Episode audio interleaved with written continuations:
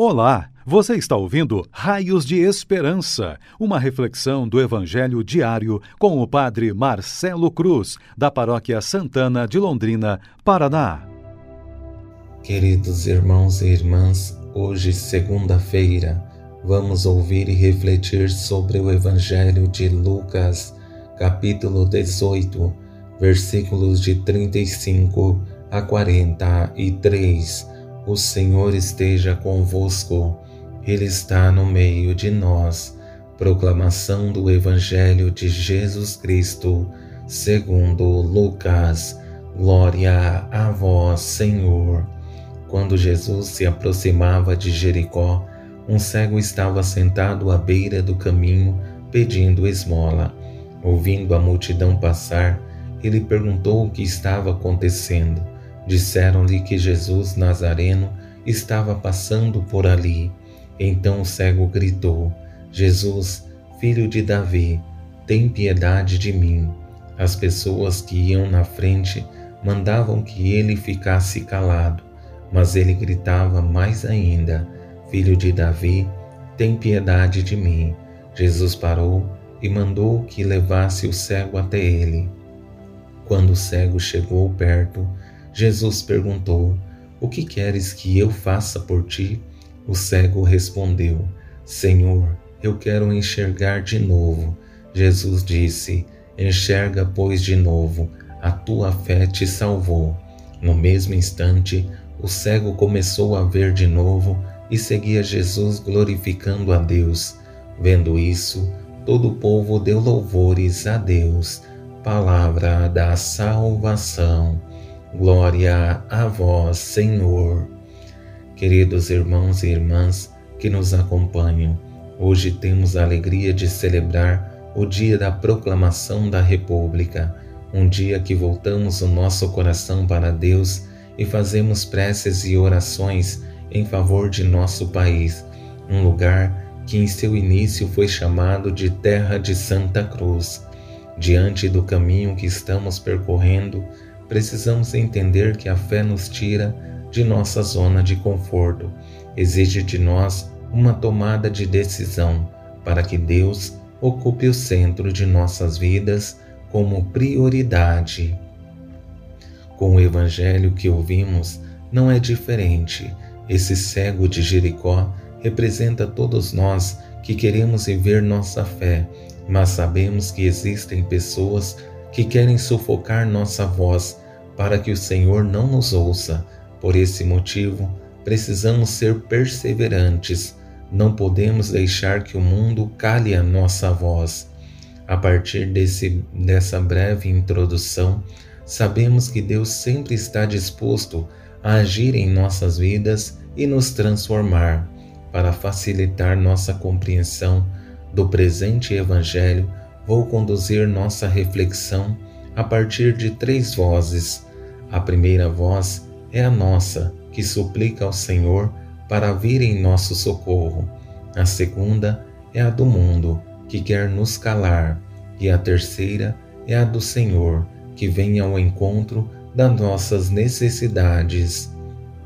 Com essa primeira voz, percebemos esse cego de Jericó que ouve sobre a pessoa de Jesus que está por perto dele, motivado pelo desejo de recuperar sua saúde, ele grita pelo Senhor, que é o único que pode lhe devolver o que mais precisa. Quando Jesus se aproximava de Jericó, um cego estava sentado à beira do caminho pedindo esmola. Ouvindo a multidão passar, ele perguntou o que estava acontecendo. Disseram-lhe que Jesus Nazareno estava passando por ali. Então o cego gritou: Jesus, filho de Davi, tem piedade de mim. O que existe de mais belo nesse mundo é saber que temos uma necessidade e saber também que existe a esperança de que alguém pode nos dar o que precisamos. No caso desse cego, não é só a recuperação da saúde, mas também sua dignidade. Precisa que a sociedade não olhe mais como alguém excluído, mas alguém que tem valor e é respeitado por todos. mas sabemos que o mundo sempre nos oferece desafios. Muitos não querem que tenhamos dignidade e chegam ao ponto de nos reprimir para que não tenhamos aquilo que precisamos. Aí vem a palavra mais bela que nos faz contrariar o mundo, que é a perseverança, como acompanhamos no texto. As pessoas que iam na frente mandavam que ele ficasse calado, mas ele gritava mais ainda: Filho de Davi, tem piedade de mim. Se queremos estar no caminho do Senhor, em momento algum podemos escutar a voz do mundo, porque o mundo quer calar nosso testemunho, nossa fé e não quer que sejamos perseverantes, porque para o mundo, se ficarmos acomodados é melhor. Mas como cego, precisamos gritar mais forte, porque sabemos que o Senhor está atento ao nosso grito de socorro. Por fim, a voz mais importante, que é a de Deus, que quer atender nossas angústias e sofrimentos.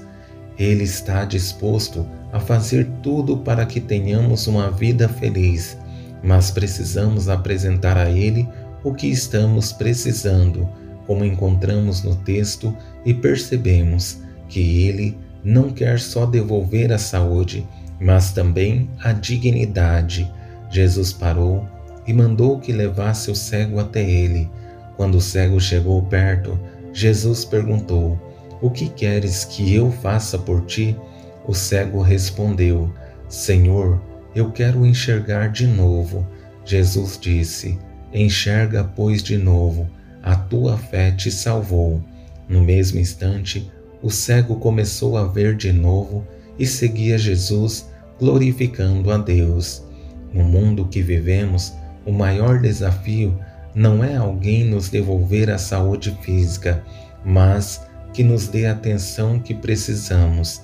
Precisamos de alguém que saiba se configurar com os nossos sentimentos, mas Jesus vai além da atenção ao cego, ouve os seus sofrimentos, se sensibiliza e realiza a cura, como consequência, a gratidão e o seguimento.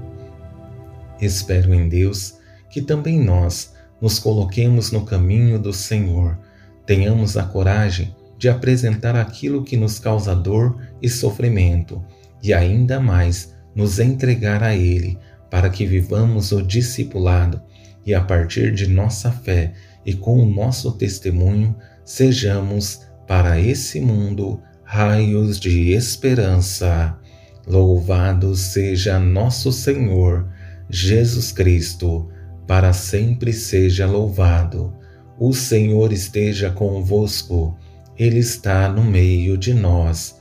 Abençoe-vos, Deus Todo-Poderoso, Pai, Filho e Espírito Santo. Amém.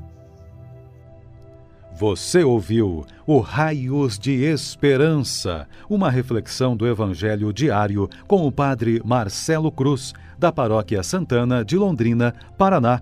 Se esta mensagem lhe fez bem hoje, compartilhe com seus amigos.